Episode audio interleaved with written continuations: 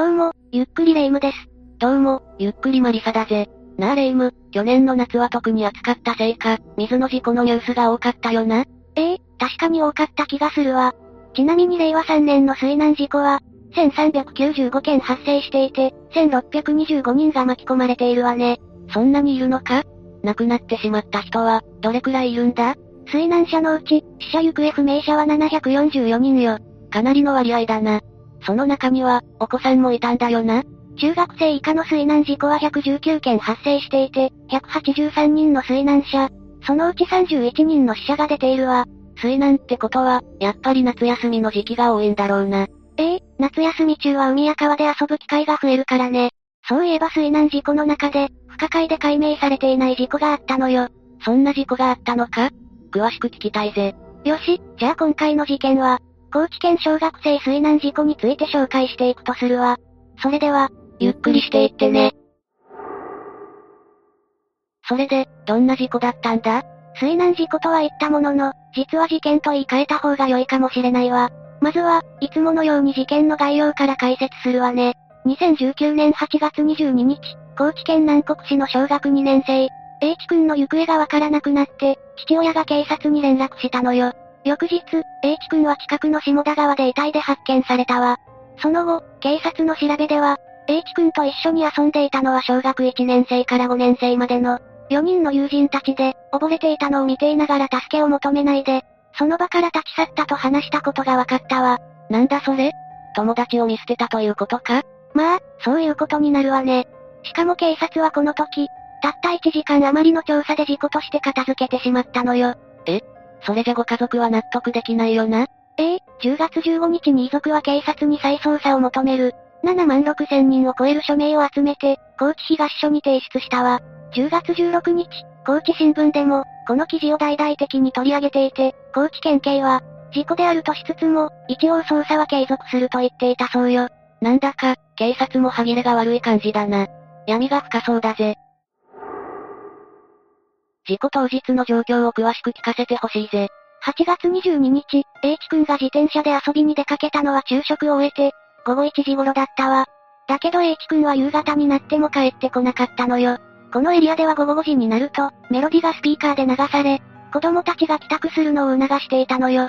心配になった家族が、H 君を探しに出たのは5時36分頃だったわ。夏とはいえ、5時半過ぎじゃ、そろそろ日が暮れる時間だな。午後7時26分頃、H 君の父親は、近所の心当たりのある友人宅などを、訪ね回ったけど、誰も一緒には遊んでいないと返答したわ。警察には、いつ連絡したんだ？午後7時半頃には通報したわ。警察もすぐ捜索を始めたのよ。何か見つかったのか？午後8時2分頃、H 君の父親が訪ね回った友人宅の、裏山で、H 君の自転車を発見したわ。午後8時28分には、警察官が H 君のサンダルと図鑑を、下田川の堤防下、犬走り部分で発見したのよ。図鑑生物図鑑は H 君の宝物だったのよ。お小遣いを貯めていても、買えないくらい高価なもので、おばさんに買ってもらったそうよ。父親にさえ見せたがらないほど大切にしていたらしいわ。その宝物を持って出かけたんだな。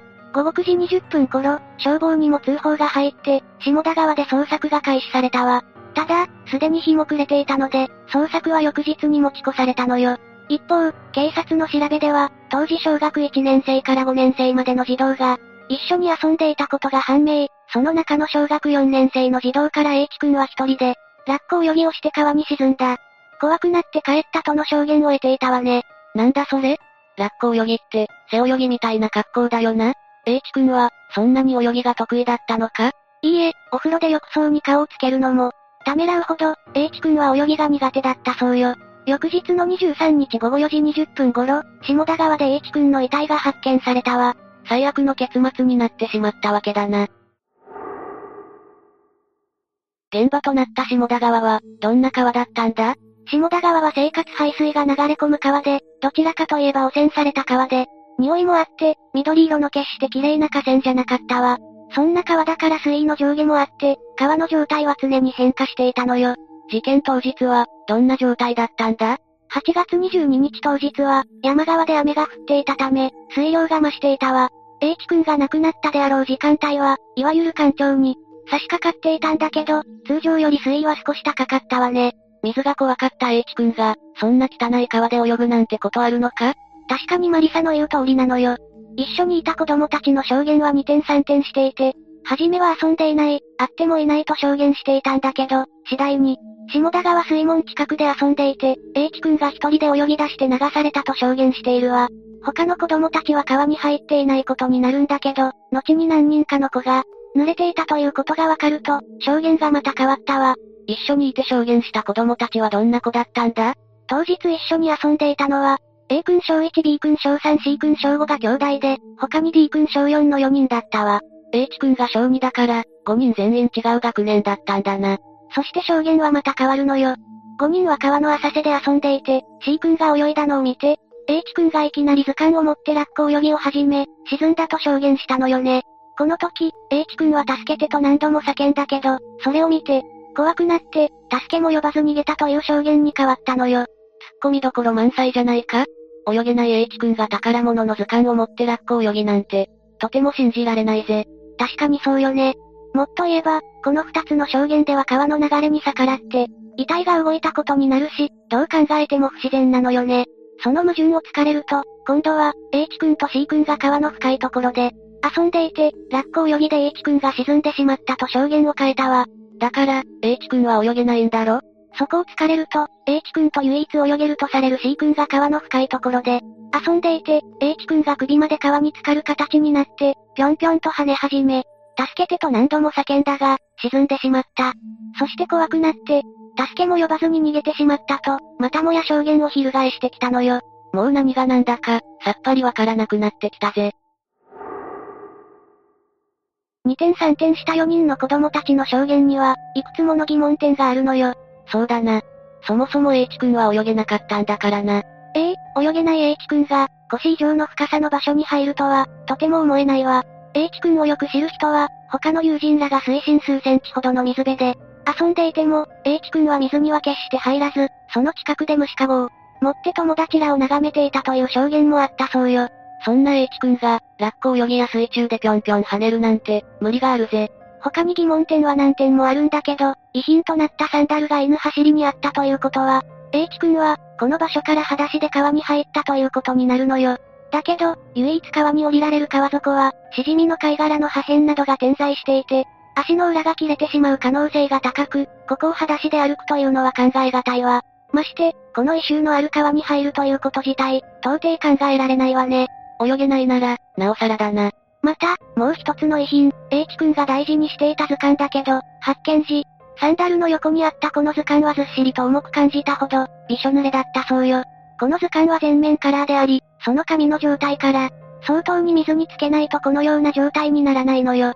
それって、どういうことだ？水をたっぷり吸った図鑑が流されもせず、サンダルと一緒に置いてあったということは、何者かが川の中から図鑑だけすくい上げたことになるわ。図鑑だけ。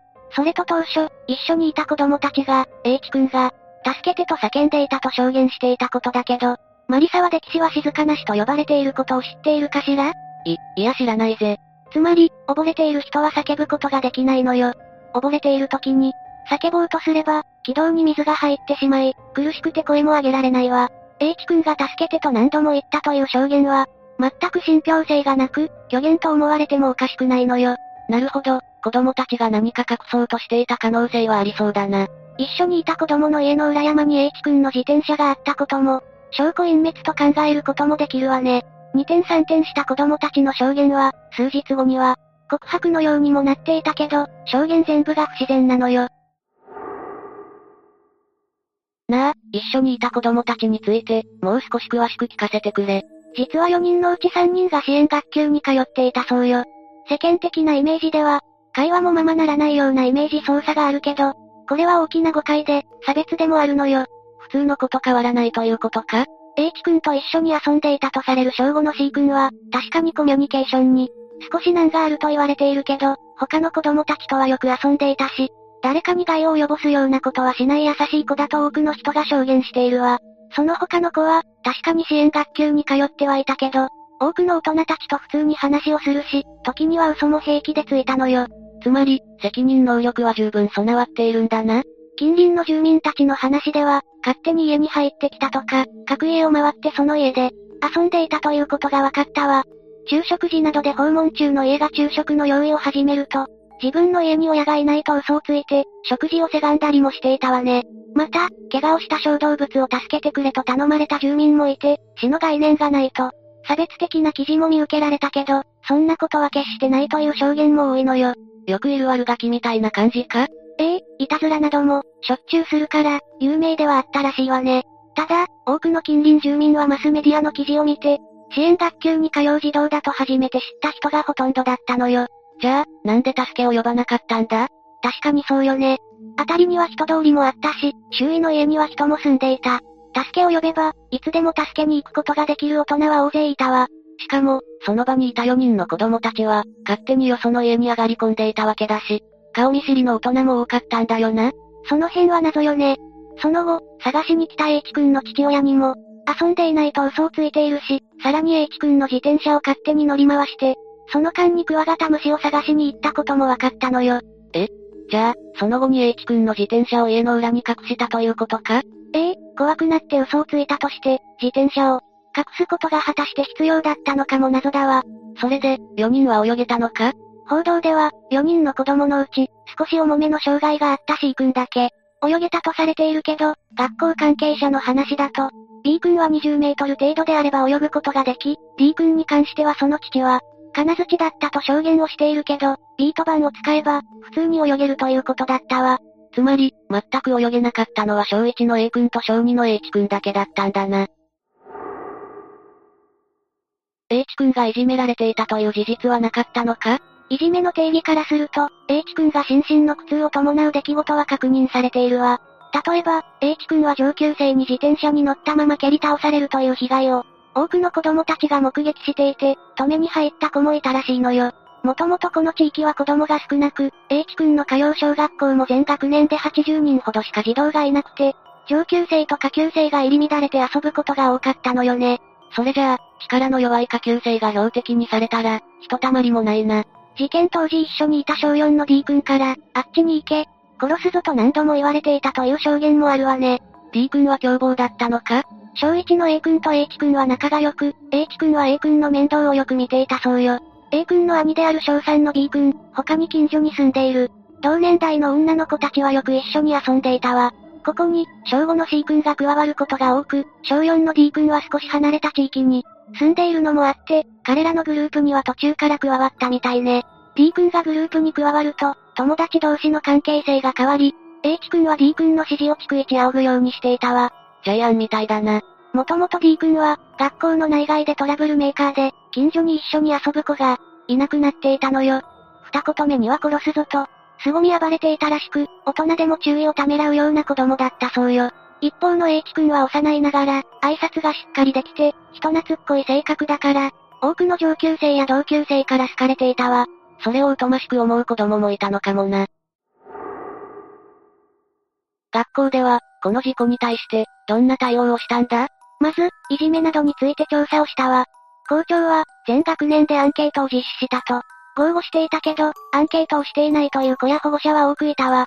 加えて家庭訪問もすべての家を回ったと言っていたにもかかわらず、訪問してきたと答える保護者は確認できていないのよ。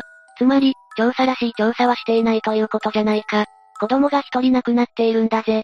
その上で、いじめはなかったと学校は言い切り、多くの保護者、もちろん H 君の家族も保護者会を求めていたけど、校長は、公表できる事実はないとして、保護者会の開催を拒んだのよ。なんだそれ。事故であるにせよ、事件であるにせよ、人一人亡くなっているのに、闇に葬ってしまうなんて信じられないぜ。南国市教育委員会も、これは、事故であり、警察の判断に全てを委ねているので、学校への指導も何もしないと H 君の父親に告げたそうよ。それじゃあ、H 君の家族は納得するはずないぜ。警察の捜査については、当初当日たった1時間の捜査で事故と断定したわ。そのせいか、司法解剖は行わず、検視の中でも懸案という、外傷の確認のみで済ませたのよ。しかも、遺族には、仮に切っても何も新しいことはわからないと告げているわ。なんだか警察もいい加減な捜査だな。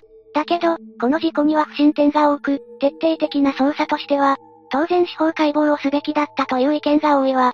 おそらく遺品となった、H 君の図鑑やサンダルの、写真も撮っていなかったと考えられるわ。呆れるな。裏を返せば、最初から事故として片付けてしまおうとした節もあるわね。例えば、さっきも言ったけど、敵死は静かな死と呼ばれていて、溺れている人は、叫ぶことができないのよ。そんなことは警察の捜査員なら誰でも知っていることだわ。でも、最初の子供たちの証言によれば、H 君が助けてと叫んだと言っていたわ。捜査関係者なら、これは虚偽の証言だとすぐわかるはずなのよ。つまり、警察は鼻から事件性を分かっていたということなのか ?H 君の父親によれば、ある捜査員から子供が起こした事件は罪にならないから、これ以上捜査しても無駄だと言われたそうよ。そういう問題じゃないだろ。その後、H 君の父親は必死に目撃証言を集め、その数は100人を超えたわ。そのリストを警察に渡したけど、このリストにある多くの人たちからは、警察が聞き込みに来たとの報告はなかったそうよ。遺族としては、真実を知りたいと思うのは当然のことだぜ。全国的にこの事件は不審点が多いことから高知県南国市小児水難事故として知られ、再度捜査を求める署名が、わずかな期間で7万6千も集まったわ。署名は地元警察に10月15日に手渡され、地元メディア各社はニュースにし、捜査は継続すると報道したわ。でも、事故と断定したのであれば、署名が集まろうが捜査を継続する理由はないのよ。当然その後、新事実が判明した警察発表も聞かないわね。H 君の父親は、当然息子の死に納得していないわ。ツイッターでも、こんな思いを切実に綴っているわ。沈んでしまうまでの、数分間見ながらうちの子が乗っていた自転車まで、川から反対の山側に隠し、証拠隠滅してるんですよ。で、知らん顔してそのまま夕食を食べ、誰一人として親に話してないのですよ。